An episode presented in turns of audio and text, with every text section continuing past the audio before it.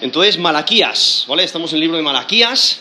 Y el, tema realmente eh, que yo considero del libro de, de Malaquías es que el servicio a Dios demanda sincera santidad. O sea, el servicio a Dios, cuando vas a servir al Dios verdadero, reconoces quién Dios es y más, mientras más te acercas a Él, más le reverencias, más, más quieres vivir para Él, y más le, le temes porque le ves a Él en toda su santidad. Entonces tú quieres reflejar su carácter y su santidad. Y entonces, mientras más te acercas a Él, te das cuenta de que Él lo sabe absolutamente todo, entonces más vale que seas sincero en tu adoración, en tu servicio hacia Él. Entonces el tema es, el servicio a Dios demanda sincera santidad. Ahora, el primer versículo de, de Malaquías, Malaquías capítulo 1, versículo 1 dice, profecía de la palabra de Jehová contra Israel, por medio de Malaquías. Ahora aquí mismo vemos el, nombre de Malaquías y en el, eh, en el lenguaje original es el término malaquí, ¿vale? Que significa mi mensajero. Ahora, realmente no hay mucha información sobre Malaquías porque no identifica su familia, no identifica su origen geográfico, eh, el periodo de tiempo eh, en el que escribió específicamente no, lo da el, libro de Malaquías, aquí la profecía de Malaquías, pero al considerar evidencia interna podemos entender el periodo de tiempo, más o menos, en, el cual escribió. Entonces, eh, como mencioné, no se da mucha información sobre el profeta, ni tampoco se menciona a, eh, Malaquías en el resto de las escrituras, y por ello hay algunos, hay algunos que no creen que Malaquías sea el, nombre del profeta, especialmente porque la Septuaginta, la Septuaginta es la traducción del, hebreo, del Antiguo Testamento, del hebreo al griego, y en la Septuaginta simplemente lo traducen como lo que significa mi mensajero. Y en especial porque en el capítulo 3, versículo 1, usa el mismo término y lo traduce mi mensajero. Si notáis ahí, Malaquías 3.1 dice, he aquí yo envío mi mensajero, ¿no? En el lenguaje original es, Malaquí, que de donde vemos aquí el, nombre de, Malaquías, se sale el, sacan el nombre de Malaquías. Y realmente esa es la, principal objeción a decir que es el, es el nombre del profeta. Y por ello hay algunos que no quieren aceptar el nombre de Malaquías, ¿vale? Para el profeta, eh, también porque no hay muchos detalles sobre él, pero también hay que recordar, hay otros profetas, ¿vale? Como Abdías, como Habacuc, donde realmente no tenemos más información del profeta, entonces no podemos desacreditar el nombre simplemente porque no hay más información sobre él. También el Talmud, que es una colección de textos rabínicos, y el Targum arameo, que es una traducción de las escrituras, dicen y acreditan el libro de, Malaquías al escriba Esdras. ¿Vale? Pero Malaquías realmente eh, eh, es más probable que sea el nombre del profeta. De lo contrario, sería la única profecía sin nombre, sin, el nombre del autor. De todas formas, la, tradición judía en general ha aceptado el nombre de Malaquías Quizás lo que está haciendo en el capítulo 3, cuando, lo traduce mi mensajero, está haciendo un juego de palabras para dar a entender la, importancia del mensajero que vendrá. Y, es aquí el, nombre del profeta, mi mensajero, y, eh, lo que hay que recordar también es que otros profetas tampoco se les menciona su paternidad, o sea, los padres de ellos y su su genealogía, como por ejemplo Amós, Abdías, Miqueas, Nahum, Habacuc y Ageo. Y aún los nombres de los profetas comúnmente tienen significado. El nombre de Joel, Joel significa Yahweh, que es el, nombre de Dios en el cual él se, se, reveló cuando Moisés, ahí en Éxodo, dijo, oye, eh, ¿qué nombre les doy a los hijos de Israel? Y Dios se, se describe a sí mismo como el que es yo soy el que soy, y es el, trasfondo del nombre Yahweh, que es yo soy el que soy, el que es autoexistente, no es una criatura, es antes de la creación, Él es el creador, Él es Dios. Y entonces Joel significa Yahweh es Dios. Miqueas significa quién como Yahweh. Abdías, siervo o adorador de Yahweh. Malaquí significa mi mensajero, pero hay comentaristas que piensan que Malaquí es el nombre corto para Malaquías, como ocurre varias veces en las escrituras, solamente por dar un ejemplo, tenemos el nombre Abí, que significa mi padre, y, sale en Segundo de Reyes 18.2, pero luego vemos el mismo nombre, es Abías, ¿no? Abí, que significa mi padre, y ya de Yahweh, o sea, el nombre corto de Yahweh, ya, entonces Abía, eh, que significa Yahweh es mi padre. Y, lo, vemos ese nombre en 2 de Crónicas 29.1. Y por ello aquí, la traducción al español, vemos que se titula Malaquías, porque eso es lo que se considera, que el nombre de Malaquías significa eh, mensajero de Yahweh, ¿no? alguien que trae un mensaje. realmente eso es lo que es un profeta, alguien que comunica, que es un, vocero de, Dios, comunica la palabra de Dios, no es su propia palabra, ¿no? Si pensamos en antiguamente, ¿no? ¿Qué es lo que ocurría? Un rey no iba a proclamar su mensaje, mandaba un mensajero. Y entonces, eso es lo que es un profeta. Ha recibido palabra de Dios y comunica esa palabra al pueblo. Y entonces, realmente no hay una buena razón por la cual debemos de rechazar el nombre de Malaquías, ¿no? Malaquías es el nombre del profeta, y especialmente porque dice, eh, aquí en Malaquías 1.1, profecía de la palabra de Jehová, o sea, viene de Yahweh contra Israel por medio de Malaquías. Esa estructura por medio de da a entender que, viene que va a venir un nombre. Un nombre identificando a la persona que va a comunicar este mensaje. Entonces vemos la importancia de este mensaje, eh, porque realmente no hace mucha, mucha importancia del mensajero. ¿Por qué? El mensaje tiene mucha más importancia que el mensajero. Ahora, aquí en Malaquías menciona muchas referencias en cuanto al templo, en cuanto a los sacrificios y los sacerdotes, y eso muestra que Malaquías vivía dentro o cerca de Jerusalén, pudiendo observar lo que estaba ocurriendo y poder disputar en contra del pueblo de Dios, que debería estar sirviendo fielmente a Dios, pero realmente no lo están haciendo. Entonces, para poder entender un poquito de, Malaquías y, algo que os exhorto a hacer cuando hacéis un estudio de un libro, es entender un poquito del contexto, qué es lo que está ocurriendo y por qué. Ahora, yo entiendo que en, esta habitación hay, personas que quizás no tienen mucho trasfondo en las escrituras, entonces para, poder entender un poquito, eh, eh, qué, es lo que está ocurriendo, porque aquí si notáis, en Malaquías, capítulo 1, versículo 1, menciona que es palabra de Jehová contra Israel. ¿Vale? ¿Quién es el pueblo escogido de Dios? Pero para poder entender un poquito el contexto de lo que está ocurriendo, hay que recordar que Dios estableció un pacto con Abraham. Abraham, en, ahí en Génesis 12, y continúa con su descendencia, Abraham, Isaac y Jacob.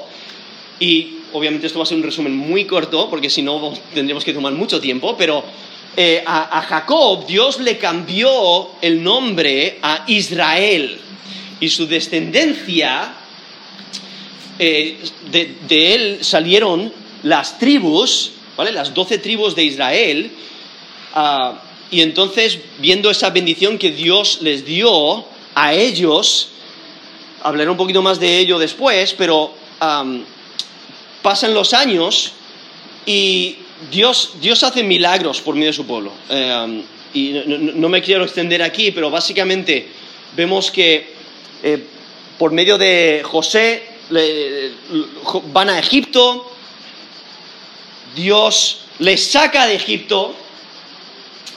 Eh, realmente no sé cuánto, cuánto tiempo pasará en, en, esta, en, este periodo, no sé cuánto entendéis, pero básicamente los hermanos tienen envidia de José, le venden a esclavitud a Egipto, eh, años después hay, hay, hambre, Dios obra para que por medio de esa bendición el pueblo de Israel, las, las tribus, vayan a Egipto para proveer para sus necesidades, luego les hacen esclavos después de la muerte de José, y Dios les rescata y les libra y les lleva a su tierra prometida que Dios había prometido a Abraham.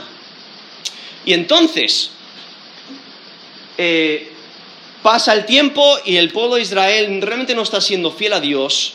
¿Y qué es lo que hacen? En, primero Samuel nos dice, en, el capítulo 8 nos menciona que piden a un rey.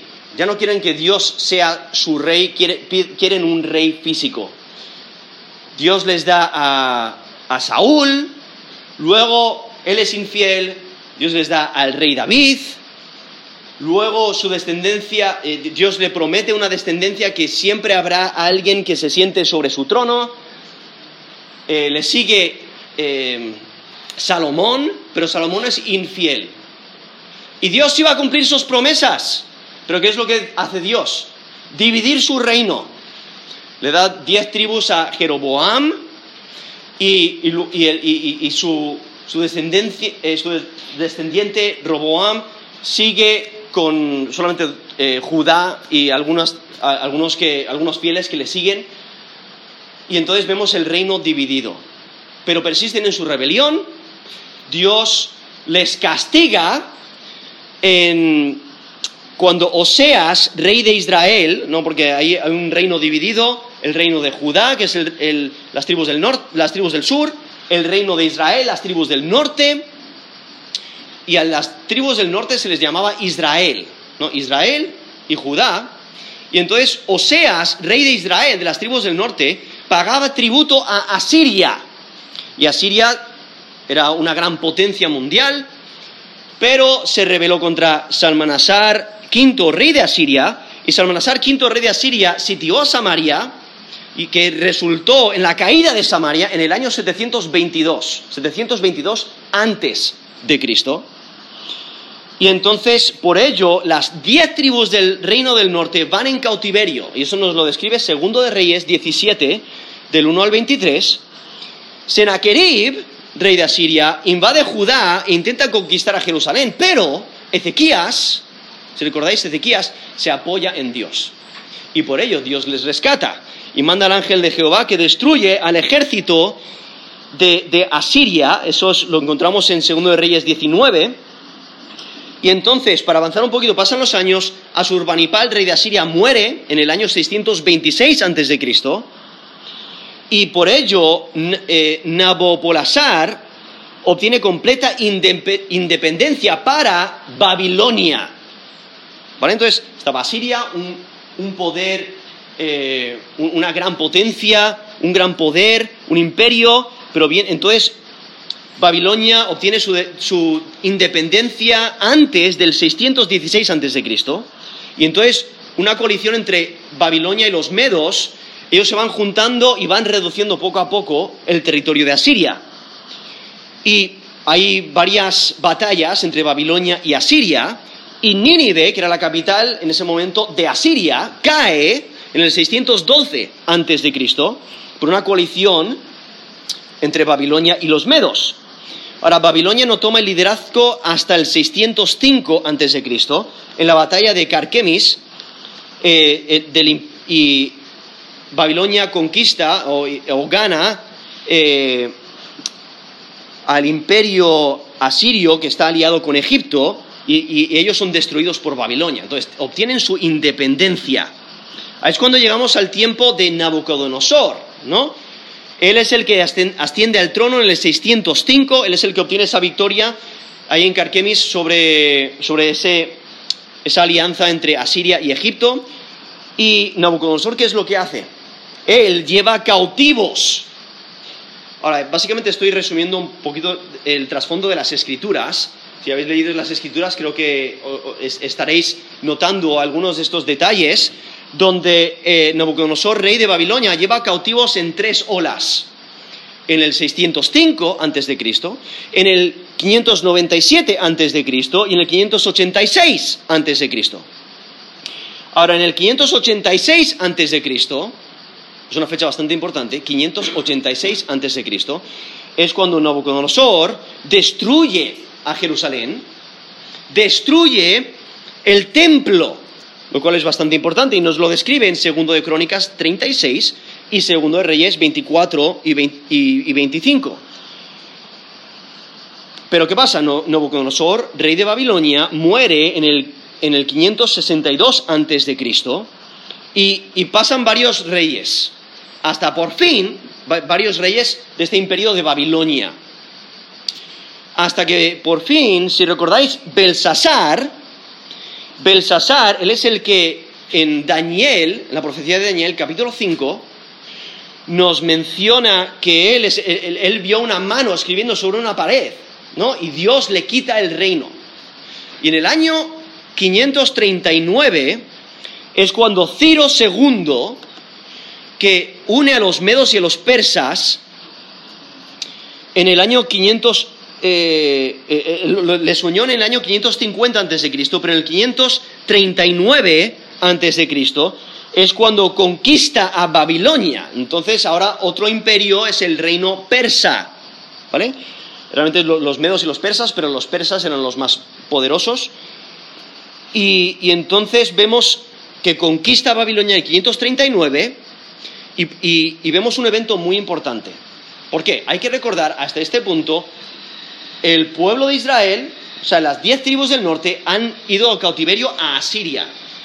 Pasan años y eh, eso fue en el 722 a.C., pasa, pasa tiempo y luego el, reino de Judá, las tribus del sur, van en cautiverio en el 586 eh, a.C., pero ellos van a Babilonia. ¿Qué es lo que ocurre cuando Persia toma el control?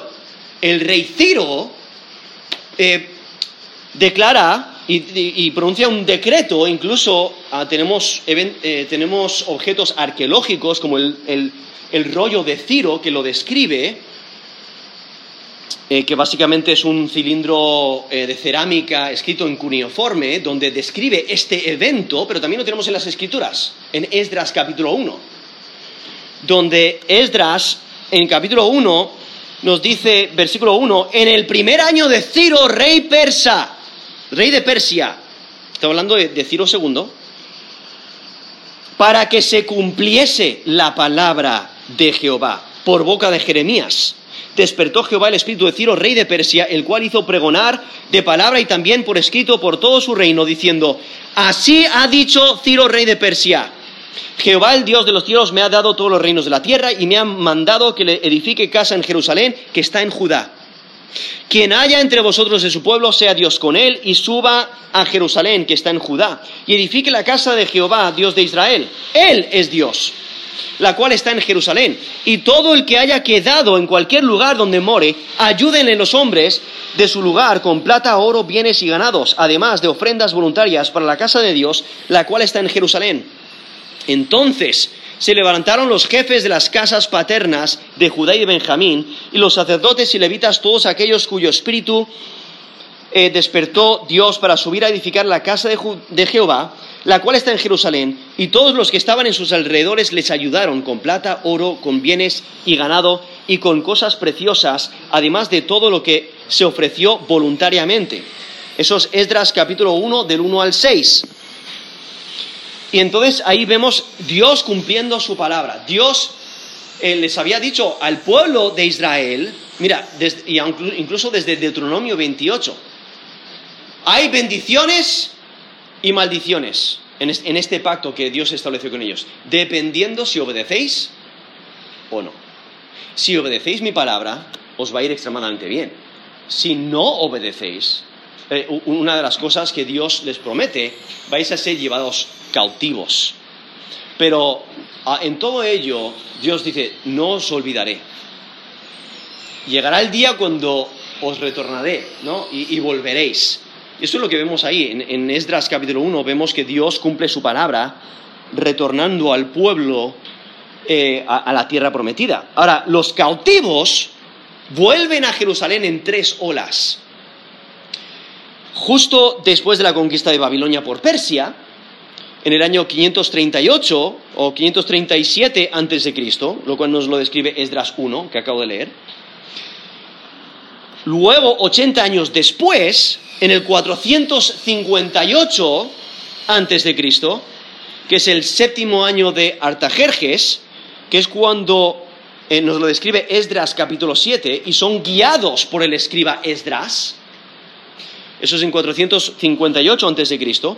Y luego la tercera ola, que es después, eh, son 13 años después, en el 445 antes de Cristo, que es el vigésimo año de Artajerjes I, que nos lo describe Nehemías, capítulo 2, y son, los guiados por Nehemías, ¿vale? De Nehemías.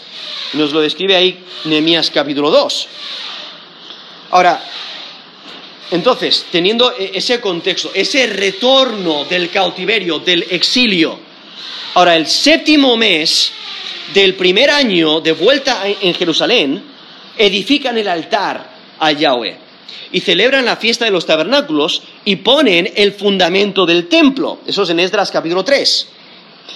Pero ¿qué ocurre? Hay oposición, oposición de los enemigos. Nos lo describe Esdras 4 eh, y, nos menciona el versículo 24. Entonces cesó la obra de la casa de Dios que estaba en Jerusalén y quedó suspendida hasta el año segundo del reinado de Darío, rey Persia. Entonces, básicamente los adversarios logran que se detenga la construcción del templo por unos 16 años, hasta que llegan dos profetas. Eh, llega Ageo y llega Zacarías. Y cuando llegan empiezan a reconstruir. Nos menciona Esdras 6, los ancianos de los Esdras 6, 14 y 15, los ancianos de los judíos edificaban y prosperaban conforme a la profecía de Ageo y Zacarías, hijo de Ido. Edificaron pues y terminaron por orden del Dios de Israel, por mandato de Ciro y de Darío. ¿Qué es lo que ocurrió? En el tiempo de Darío, los enemigos otra vez intentan aprovecharse, nos lo describe Esdras 5 y Esdras 6. Intentan frenar la obra de la casa de Dios una vez más, pero cuando envían mensaje al rey Darío, Darío, en vez de frenarles, él busca en los archivos y se da cuenta de que Ciro habría mandado, había mandado que se edificara la casa, y entonces él, el rey Darío, rey persa, eh, apoya la construcción de la casa de Dios y provee para las necesidades. Entonces, todo eso para que entendamos un poquito el contexto, porque esa eh, justo después de la reconstrucción del templo y antes de la venida de Esdras y Nehemías, es el, es el, contexto en el cual estamos aquí en el libro de Malaquías. Entonces, es, es seguro que fue escrito en un periodo después del retorno de los judíos a Jerusalén, eh, cuando retornaron en 538, aunque Malaquías no hace referencia a ningún gobernador, no hace referencia a ninguna fecha ni nada histórico. La mayoría de los comentaristas concuerdan en una fecha a la mitad del siglo V antes de Cristo, porque menciona la destrucción de Edom en el capítulo 1, eh, lo cual se, sabe que sufrió destrucción eh, en la conquista de Babilonia, pero eh, no fue una destrucción total lo cual ocurre después y, ocurren en, literatura extra bíblica, o sea, fuera de las escrituras, menciona la expulsión de los edomitas en el 312 por los nabateos, pero también Judas Macabeo derrota a los edomitas. Los edomitas son los descendientes de Esaú, eh, que era eh, hermano, Esaú era hermano de Jacob, eh, y esa destrucción, esa, derrota ocurre en el año 165 al 161 antes de Cristo. Y aunque en realidad no se sabe cuándo es la destrucción eh, eh, total, sabemos que ocurre en el futuro para el tiempo de Malaquías, porque eso es lo que menciona. Ahora, la evidencia interna favorece un tiempo en el siglo V antes de Cristo, porque el ministerio de Malaquías viene después del ministerio de Ageo y Zacarías. El templo ya ha sido completado, porque ya se nota que están sirviendo a Dios en el templo, en el año 515 antes de Cristo es cuando lo reconstruyen. El culto está bien establecido, demostrando que es después de terminar el templo. Al mismo tiempo, la adoración ya se ha vuelto una rutina. el templo no es algo nuevo y están entusiasmados de servir, sino que ya está menguando ese deseo. Lo cual sugiere que ha pasado bastante tiempo desde la reconstrucción del templo. En capítulo 1, versículo 8, menciona un término persa, incluso es un término que, ha ido pasando de mano a mano desde Asiria, Asiria, Babilonia y ahora Persia, pero se refiere a un, a un gobernador persa, cuando menciona ahí, preséntalo pues a tu príncipe en Malaquías 1.8. Y lo que hace Malaquías también es mencionar los mismos pecados de Nehemías, que, los mismos pecados que menciona Nehemías, que Nehemías va a venir años después, donde menciona sacerdotes apáticos, el robo del diezmo, matrimonios con mujeres extranjeras, opresión económica. Y, entonces,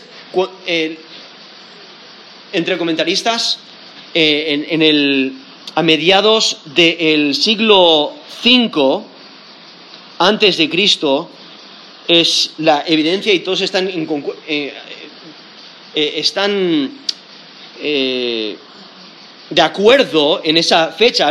el problema es intentar datarlo un poquito más cercano, dependiendo, realmente depende todo de, la relación que tiene con los contemporáneos Esdras y Nehemías, porque las condiciones son similares a las de Esdras y Nehemías.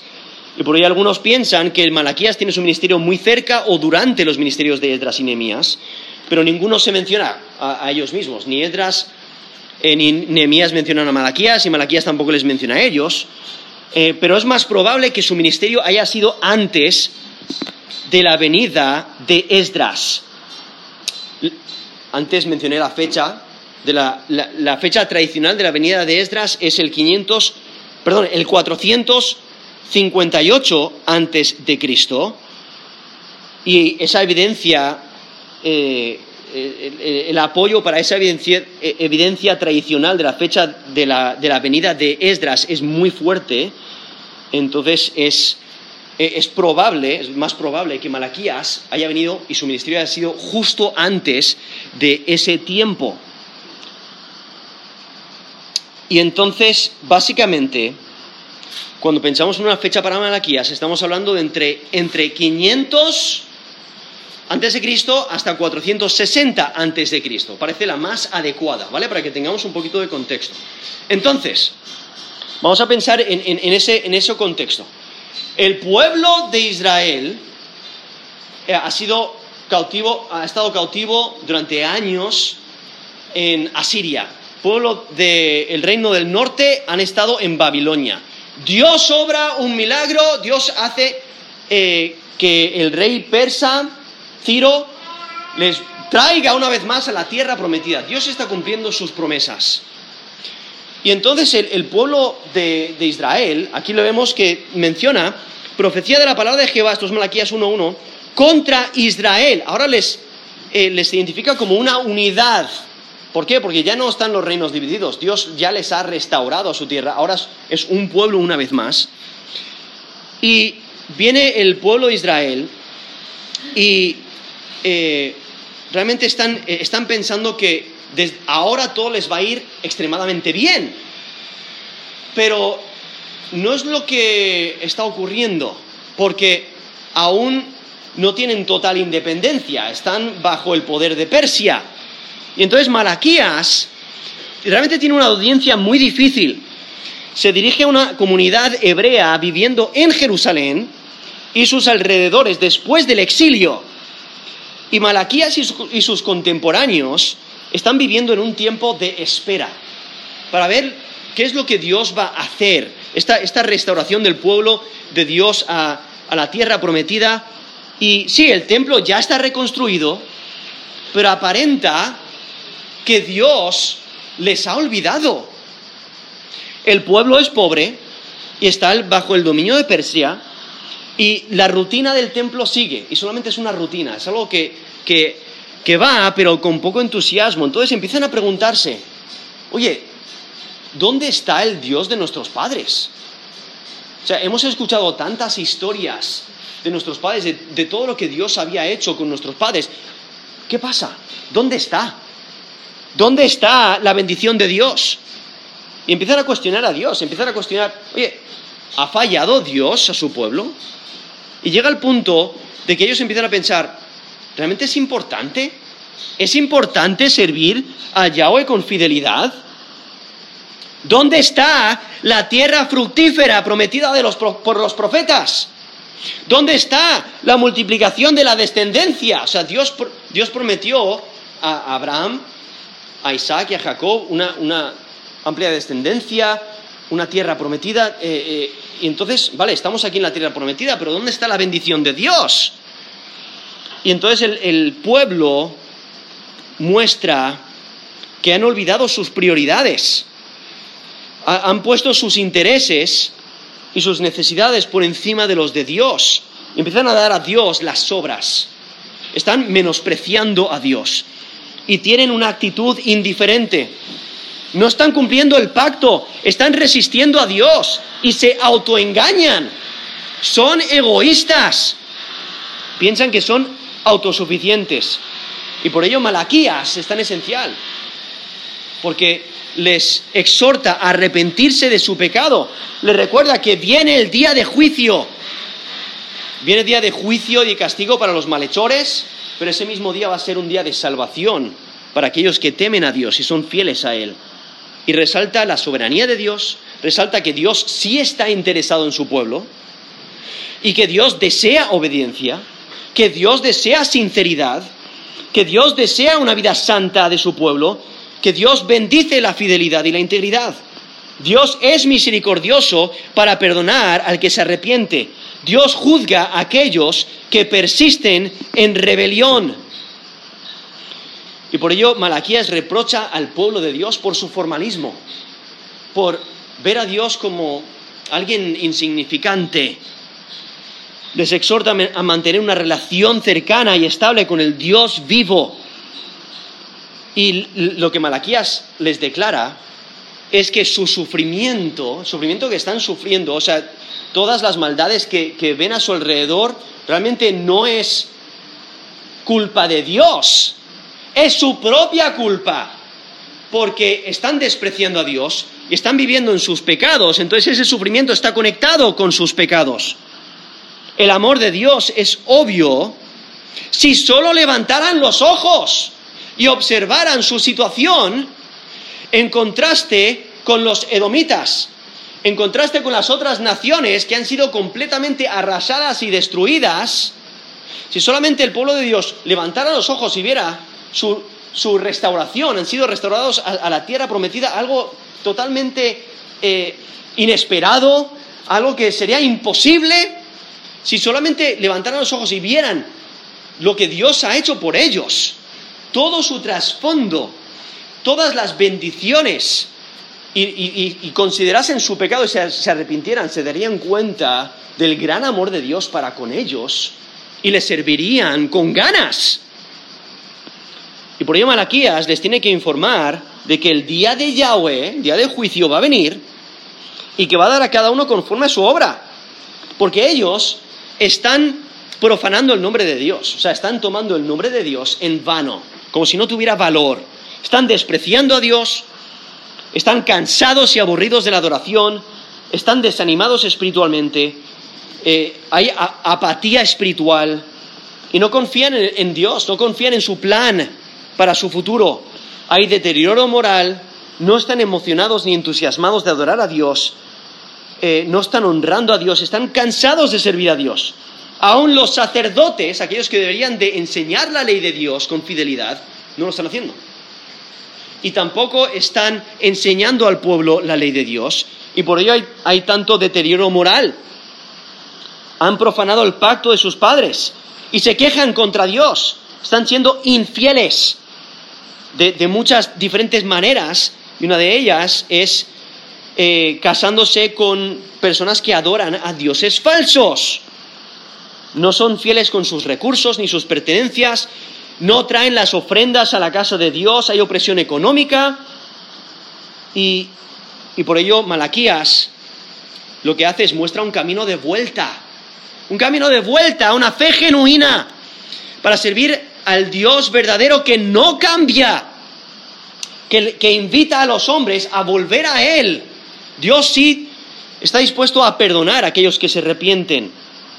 Y Él nunca se olvida de aquellos que responden a la invitación a volver a Él. Y es que deben de corregir sus malas actitudes, deben de adorar a Dios con sinceridad, deben de confiar en Dios con fe genuina. Y por ello les llama al arrepentimiento. Y deben de renovar su dedicación a la palabra de Dios, deben de honrar el nombre de Dios, deben de ser leales en sus matrimonios, deben de ser leales en el uso de sus pertenencias.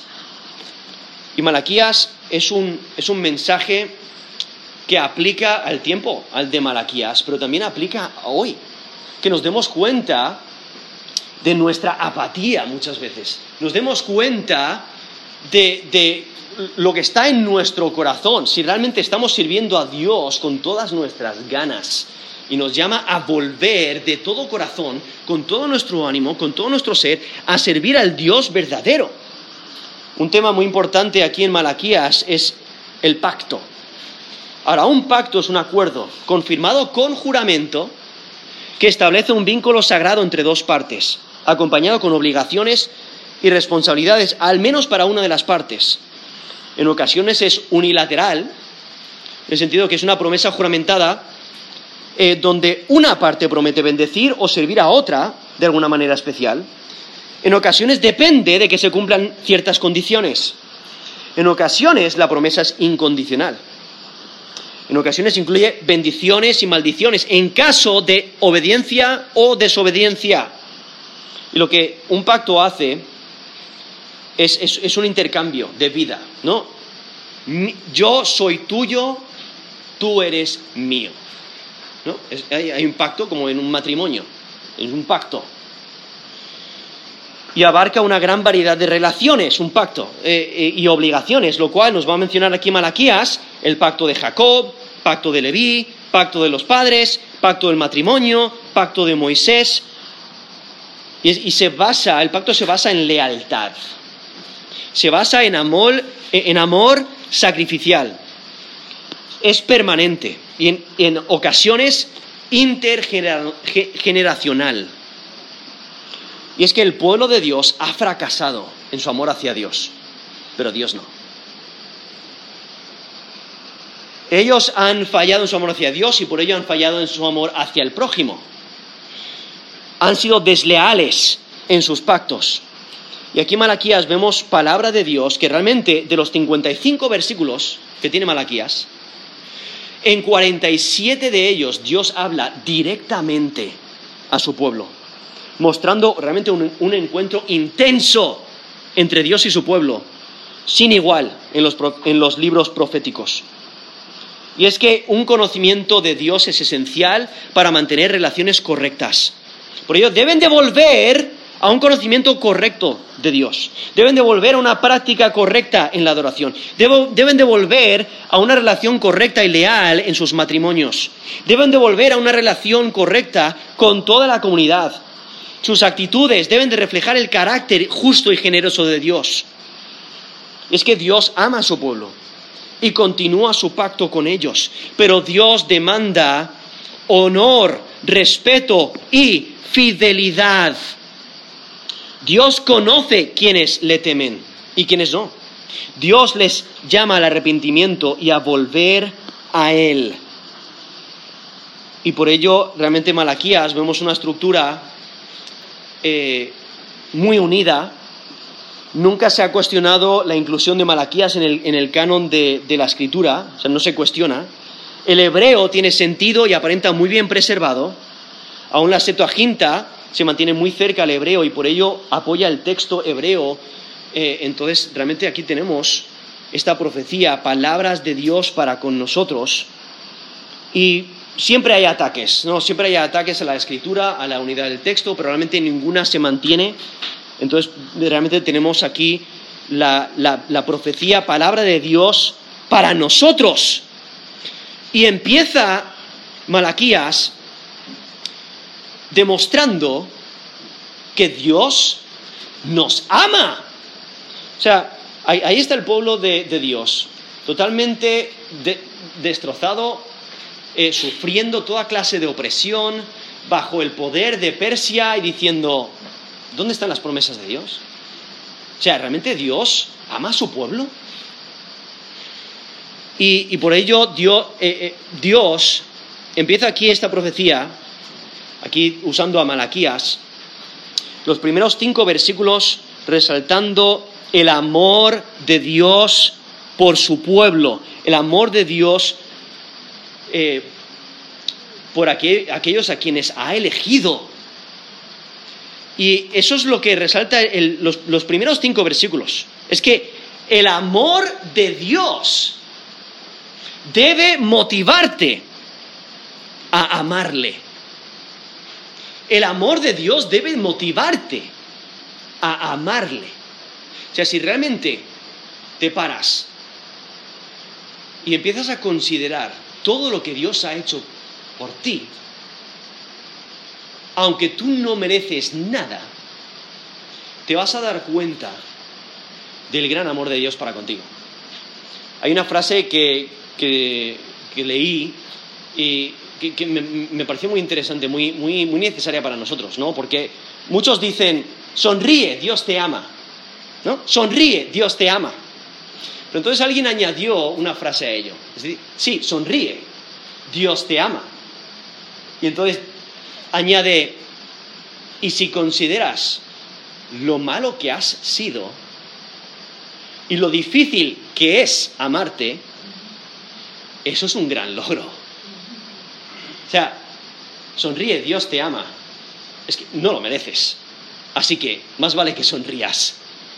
aparte de todo lo que le has hecho sufrir a Dios y a otros, Dios te sigue amando. Y eso es lo maravilloso. Por ello, Dios empieza, aquí esta profecía de Malaquías, eh, su palabra empieza con, yo os amo. No dudéis del amor de Dios. Sí, puedes sufrir muchos problemas, puedes tener muchas circunstancias, puedes sufrir mucho dolor físico, o, en, tu familia eh, sufrir muchos problemas, o quizás problemas financieros, o muchas dificultades a través de tu vida, muchas pérdidas pero Dios te ama. No te olvides de ello. Tus dificultades presentes no deben, no deben hacerte dudar del amor de Dios, porque Dios te ama, no importando por lo que estás pasando. Dios continúa amándote. Ahora quizás estás aquí y estás dudando del amor de Dios para contigo. O quizás tus circunstancias son más difíciles de lo que esperabas. Quizás no ves la mano de Dios en tu vida. Quizás piensas que si Dios realmente te amara, tendrías una vida perfecta sin problemas. Pero cuando consideras en las escrituras las personas más fieles a Dios, muchas de las personas que están completamente dedicadas a Dios, muchas, muchas de ellas son las que más sufren, y las más pobres. Porque las circunstancias, las circunstancias realmente no determinan si Dios te ama o no. Cuando consideras a Job, un hombre extremadamente rico, pero Dios le quita todo. A Job no le afectó sus circunstancias. ¿Por qué? Porque él sabía que Dios le amaba. Porque él sabía que Dios tenía un plan para su vida. Él no lo entendía. Esas pruebas son muy difíciles, perdiendo su familia, perdiendo todas sus pertenencias, aún su salud. Pero Dios estaba con él. Dios le, estaba mostrando su amor, aún a pesar de esas circunstancias. Y es que Dios te muestra amor de muchas maneras. Entonces, enfócate en Dios y no en tus circunstancias. Cuando los tiempos son difíciles, sí, es tiempo, e, e, es, es un tiempo difícil de creer que Dios te ama. Pero Dios continúa amando a su pueblo, a pesar de que no lo parezca. Este Dios no cambia, continúa amándonos a nosotros, aun cuando no lo parezca. Incluso en el capítulo 3 de Malaquías 3, versículo 6, vemos el amor de Dios hacia Israel. Dice, porque yo Jehová no cambio, por esto, hijos de Jacob, no habéis sido consumidos. O sea, han sido pecadores, merecen mucho más juicio, pero Dios muestra su misericordia y su paciencia. Y les muestra amor. aún en, ese tiempo para que se arrepientan. Y por ello vemos aquí la profecía de Malaquías, que viene un tiempo muy, muy, muy crucial para que se den cuenta de que Dios les ama y que Dios demanda de ellos servicio y dedicación total, eh, un servicio de sincera santidad. Porque el amor de Dios debe de motivarte a amarle. Ahora aquí como mencioné, aquí en Malaquías capítulo 1, versículo 1 dice, profecía de la palabra de Jehová, es un oráculo, son palabras de Dios, que vienen de Dios contra Israel eh, en, conjunto, dice, por medio de Malaquías, y les vemos unidos porque obviamente en el, en el día de Yahweh es una identidad unida. Y aquí nos dice en versículo 2, yo os he amado Ahora, algo interesante con Malaquías es que él, presenta como una especie de diálogo. Hay una disputa entre, dos partes, entre el pueblo de, Dios que está cuestionando a Dios, está levantando el brazo y diciendo, ¿dónde estás? No te vemos en nuestra vida. Y Dios diciendo, yo estoy con vosotros, pero vosotros no estáis conmigo. Y estáis siendo infieles, y por ello estáis sufriendo castigo, disciplina. Pero ¿qué es lo que hace un buen padre? Un buen padre quiere que su hijo camine en rectitud y cuando se desvía, pues le corrige. Y el hijo puede decir, no me amas. No me amas, ¿eh? ¿Me has corregido? No me amas. Me has reprochado. Eh, no me amas porque me has castigado y no me has dejado hacer lo que me da la gana. Pero realmente un padre que ama a, a su hijo o su hija, ¿qué es lo que va a hacer? Va a corregir para que ande en rectitud, para que no, para que no se desvíe y, y no haga los mismos errores que el padre hizo. ¿no? es, por amor. Y entonces aquí vemos cómo empieza destacando el gran amor de Dios hacia Israel. Pero no aprecian la soberanía de Dios, no aprecian lo que Dios ha hecho y les ha, les ha, traído a la tierra prometida una vez más, cumpliendo sus promesas, pero no lo aprecian. Y entonces Dios empieza mostrando su amor, mencionando esta relación, relación del pacto entre Jacob y Esaú, que eran hermanos, y lo que hace es usar ese texto para demostrar el amor de Dios. Porque Dios muestra su amor al escoger a su padre, a escoger a Jacob. Y esos beneficios les impactan a ellos. Y al, escoger a Jacob, realmente está rechazando a Esaú. Es que el amor de Dios continúa, continúa hacia la descendencia de Abraham, Isaac y Jacob. Y la evidencia del amor de Dios es que siguen adelante a pesar de tanta opresión y tanto sufrimiento. O sea, cuando consideras, incluso hoy en día, cuántos enemigos tiene la nación de Israel. Y, Israel, sí, es una nación pequeña, pero Dios es el que la protege. Eh, persisten porque Dios les ama, ¿no? Dios les protege, Dios, Dios está cumpliendo sus promesas. Y especialmente Dios les ha restaurado después del cautiverio pero no, aprecian el control soberano de Dios, no aprecian la oportunidad que Dios les está dando de volver a Jerusalén y reconstruir el templo. Y ese amor de Dios permanece a pesar de su maldad, porque Dios ha establecido un pacto con Abraham, ahí en Génesis 12, Génesis 17, lo reafirmó con Isaac en Génesis 26, lo reafirmó, hizo ese mismo pacto de, amor con, Jacobo, con Jacob en Génesis 28, y es que Dios escogió a Jacob para ser receptor de su gracia y el canal por el cual llevaría a cabo sus propósitos redentores. Eh, Dios amó a Israel a pesar de que fuera insignificante. Dios lo menciona varias veces. Pero por ejemplo en Deuteronomio 7, de, versículo 6, dice, porque tú eres pueblo santo para Jehová tu Dios Jehová tu Dios te ha escogido para, ser, para serle un pueblo especial, más que todos los pueblos que están sobre la tierra. No por ser vosotros más que todos los pueblos os ha querido Jehová y os ha escogido, pues vosotros seréis el más insignificante de todos los pueblos, sino por, por cuanto Jehová os amó y quiso guardar el juramento que juró a vuestros padres.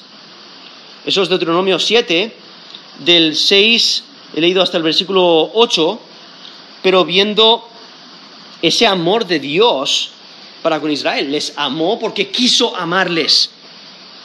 Y por ello el pueblo de Dios debe de amarle. Por ello vemos varias veces en las escrituras, como en Deuteronomio 6, versículo 5, amarás a Jehová tu Dios.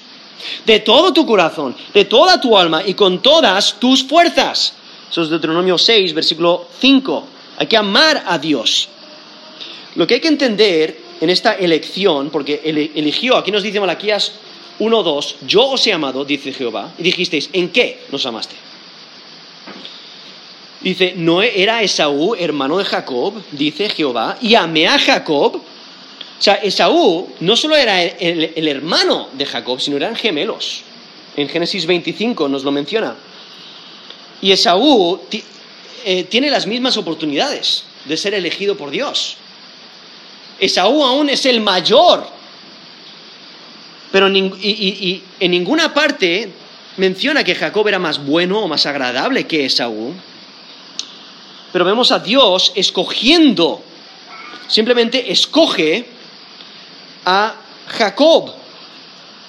Ahora, después de ello, vemos que Esaú, pues, eh, menosprecia su primogenitura, eh, no recibe la bendición de Dios y le vemos amargado contra Jacob, amargado contra su descendencia y entonces hacen lo malo y por ello reciben castigo. Pero vemos como Dios escogió a Jacob y esos beneficios se prolongan a su descendencia.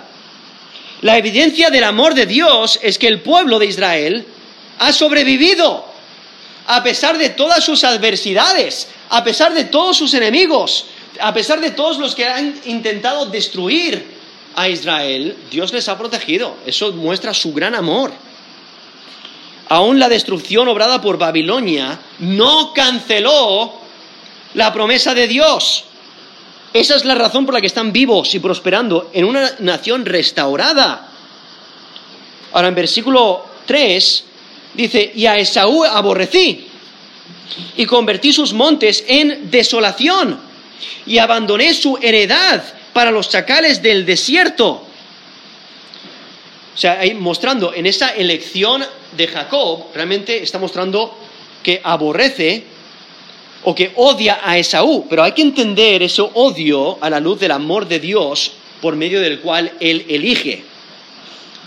Porque el hecho de que Jacob fue elegido por Dios automáticamente significa que Esaú fue rechazado. Ese rechazo no implica enemistad. O sea, pensar, si, si queréis una mascota para vuestro hogar, ¿qué es lo que hacéis? Pues vais a una tienda de mascotas, posiblemente, y vais a elegir una mascota. Pues supongo que no queréis un zoo en vuestra casa, entonces tenéis que escoger una mascota. Bueno, tenéis que escoger entre, bueno, queréis un perrito, un gatito, o un patito, una tortuga, un pececillo, y tenéis que escoger. Y al escoger un perrito, por ejemplo, pues estáis rechazando lo demás, ¿no? Esa es vuestra elección. Ese perrito va a, va a venir a ser parte de vuestro hogar, va a ser parte de la familia. vais a alimentar a ese perrito, no vais a ir a la tienda de mascotas a alimentar a los demás, no. Ese perrito es vuestro. No, estáis escogiendo a ese perrito. ¿Por qué? Porque le amáis. Porque ese es el que habéis escogido. Podríais haber escogido a cualquiera, pero escogisteis a ese perrito. Y le ponéis nombre y es vuestro y tenéis una relación con ese perrito. Entonces, eh, eh, esa es la idea. O sea, Dios escogió a Jacob. a Jacob. Dios escogió a Israel. Y, y, entonces, ¿qué es lo que resulta? Esaú y su descendencia les envidian, son hostiles contra Israel, pecan contra Dios y contra Israel, y, eso es lo que les trae juicio. Y por ello recibe castigo, por aprovecharse de Israel. Y reflejan ese odio eh, contra Israel, donde vemos que cuando eh, Israel sale de Egipto, quieren pasar por la tierra de Edom, Edom son los descendientes de Esaú, y Edom dice, no, ¿no? Le, salen a pelear, ¿no? O sea, no, quieren que pasen, no quieren que pasen por sus, por sus tierras. Y entonces vemos aún que Edom se aprovecha de Judá cuando viene su destrucción. Y vemos profecías en contra de ellos por su maldad. Ezequiel 25, eh, versículo 12 dice, así ha dicho Jehová el Señor, por lo que hizo Edom tomando venganza de la casa de Judá, pues delinquieron en el extremo y se vengaron de ellos. O en Ezequiel 35, del 5 al 6, por cuando tuviste enemistad perpetua y entregaste a los hijos de Israel al poder de la espada, en el tiempo de su aflicción, en el tiempo extremadamente malo. Por tanto, vivo yo, dice Jehová el Señor, que a sangre te destinaré, y sangre te perseguirá, y porque la sangre no aborreciste, sangre te perseguirá. Y bueno, hay muchas profecías en contra de Esaú, pero es por su maldad. Eh, incluso en, Abdías, eh, capítulo 1, vemos eh, una profecía, o sea, totalmente en contra de Edom por su maldad. Y nos dice versículo 10, entonces Abdías 1, 10, por la injuria de tu hermano Jacob te cubrirá vergüenza y serás cortado para siempre el día que estando tú delante llevaban extraños cautivo su ejército, y extraños entraban por sus puertas y echaban suertes sobre Jerusalén, tú también eras como uno de ellos. Pues no debiste tú haber estado mirando en el día de tu hermano, en el día de su infortunio. No debiste haberte alegrado de los hijos de Judá en el día en que se perdieron, ni debiste haberte jactado en el día de la angustia. No, no debiste haber entrado por la puerta de mi pueblo en el día de su quebrantamiento. No, no debiste haber mirado su mal en el día de su quebranto y haber echado mano a sus bienes en el día de su calamidad. Tampoco debiste haberte parado en las encrucijadas para matar a los que de ellos escapasen. Ni debiste haber entregado a los que quedaban en el día de angustia. Porque cercano está el día de Yahweh sobre todas las naciones. Como tú hiciste, se hará contigo. Tu recompensa volverá sobre tu cabeza de la manera que vosotros bebisteis en mi santo monte, beberán continuamente todas las naciones, beberán y, engullirán y serán como si no hubieran sido. Eso es Abdías capítulo 1 del 10 al 16, demostrando ese castigo a Edom. ¿Por qué? Por su maldad. Por su maldad. Y por ello vemos aquí, vemos aquí en Malaquías 1.3 dice, a, Esaú aborrecí y convertí sus montes en desolación. O sea, Dios cumpliendo su palabra, su castigo, por su maldad. Dice, abandoné su heredad a los chacales del desierto. E, ese término chacal eh, se refiere a, básicamente es un animal que tiene una apariencia de un lobo, es un lobo pequeño, ¿vale? Ahora, sus heredades. ¿Qué es lo que ocurre cuando una especie de lobo vive cerca de tu hogar, pues tienes que tener cuidado, ¿no? Porque no quieres que se coman eh, tus gallinas o tus ovejas. Entonces, ¿qué es lo que ocurre normalmente? Cuando hay eh, un, lugar habitado, los animales salvajes se apartan porque los cazan, los matan. ¿Qué pasa cuando viven, especialmente un, lobo pequeño? En las heredades, eso significa que no hay habitantes demostrando que ha sido destruida totalmente. Demostrando que, vale, Israel ha sobrevivido y está recibiendo todas estas bendiciones, mostrando el amor de Dios. Esaú ha sido destruido totalmente. Y aunque han sobrevivido algunos eh, esa destrucción por Babilonia, nos dice el versículo 4, cuando Edom dijere, nos hemos empobrecido, pero volveremos a edificar lo arruinado. Así ha dicho Jehová de los ejércitos. Ellos, edificarán y yo destruiré. Y les llamarán territorio de impiedad y pueblo contra el cual Jehová está indignado para siempre. Porque está Dios indignado contra ellos por toda su maldad que han hecho contra, contra Dios y contra el pueblo de Dios. Sí, los edomitas confían en su poder para volver a su territorio, pero Dios no se lo va a permitir y vemos esa destrucción decisiva sobre Edom que, que se le va a llamar territorio de impiedad, lo cual es exactamente lo opuesto al territorio de Israel, porque en Zacarías 2.12 la llama una tierra santa, ¿no? separada para algo especial. Entonces, viendo el gran amor de Dios, ha escogido a Israel les ha mantenido, les ha protegido, a pesar de todas sus adversidades, deberían de darse cuenta del gran amor de Dios para con ellos. Dios está indignado contra Edom para siempre, pero Dios ha perdonado a Israel. Y por ello Israel, o sea, el pueblo de Dios debe responder con gratitud hacia Dios quien le, quien le ama. Dios ama a Israel y deben de amarle de vuelta. Y por ello en versículo 5 dice, y vuestros ojos lo verán. O sea, va a llegar, el día, va a llegar el día cuando os daréis cuenta, Dios está cumpliendo sus promesas a, tal punto que os, os vais a dar cuenta de que Dios os ama. Y diréis, sea Jehová engrandecido más allá de los límites de Israel. Y es que Malaquías les presenta evidencia demostrando por la experiencia de Israel que Dios les ama. Y lo que deben de hacer es quitar su enfoque en los problemas presentes que tienen y darse cuenta del trato que Dios ha tenido con las otras naciones y observar su condición y decir, wow, Dios realmente nos ama. Mira todas las bendiciones que Dios ha hecho. Y esto es algo que nosotros hoy en día debemos hacer. No enfocarnos en nuestras circunstancias y solamente mirar los problemas que tenemos ahora mismo, sino levantar los ojos, eh, mirar desde una distancia, como un, ojos de águila y ver el panorama y decir, wow, definitivamente Dios ha estado con nosotras, definitivamente Dios nos ama. Porque no sé si alguna vez os ha ocurrido, donde quizás, eh, bueno, os, habéis, eh, os habéis roto un hueso, os caéis, eh, os rompéis un hueso del brazo y vais al hospital y estáis totalmente enfocados en, en vuestro problema y estáis diciendo, ay, ay, nadie está sufriendo como yo. Y llegáis y veis una familia reunida que acaba de perder un ser querido. Y de repente se te quita ese, ese enfoque en ti mismo. Estás diciendo, wow. Sí, yo estoy sufriendo, pero nada en comparación con ellos. O quizás te duele la cabeza y, pasas por el hospital y ves a, alguien que ya no tiene pelo por la quimioterapia. Tiene cáncer y, las cosas no van bien.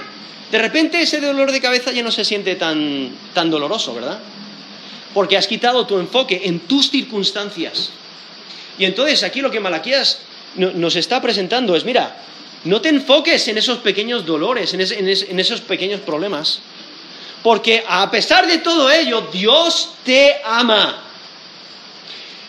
Y como nos dice Romanos 8, eh, 35, ¿quién nos separará del amor de Cristo? Nada ni nadie. Debemos enfocarnos en el amor de Dios para con nosotros. Y especialmente cuando consideramos nuestro trasfondo y consideramos Romanos 5.8, más Dios muestra su amor para con nosotros, en que siendo pecadores, Cristo murió por nosotros. Debemos de, de recordar nuestra historia y decir, wow, Dios ha sido muy paciente con nosotros, lleno de amor. Entonces, no te enfoques en tus circunstancias y eso es lo que Malaquías está presentando aquí en estos primeros cinco versículos. Eh, y cuando te das cuenta del amor de Dios, lo único que vas a poder hacer es exaltar a Dios. Y ver también que el arrogante no va a permanecer. Toda nación eh, que, que se levanta con orgullo y arrogancia contra Yahweh va a recibir juicio, como pasó con Edom. Dios prometió maldecir a los que maldijeren a Israel. Y eso es lo que está cumpliendo aquí en el tiempo de Malaquías. Porque en Génesis 12.3 dice, bendeciré a los que te bendijeren. Esto es esta bendición hacia Abraham. Bendeciré a los que te bendijeren y a los que te maldijeren maldeciré. Y serán benditas en ti todas las familias de la tierra. Y es que Dios te ama. A pesar de las circunstancias por las cuales estés pasando a pesar de los dolores, de los sufrimientos, a pesar de las pérdidas, a pesar de todo lo que pudieras pasar en esta vida, recuerda, Dios te ama. Y ese amor hacia ti debe de motivarte a amarle a Él. Ese es el, primer mensaje que vemos aquí en Malaquías capítulo 1.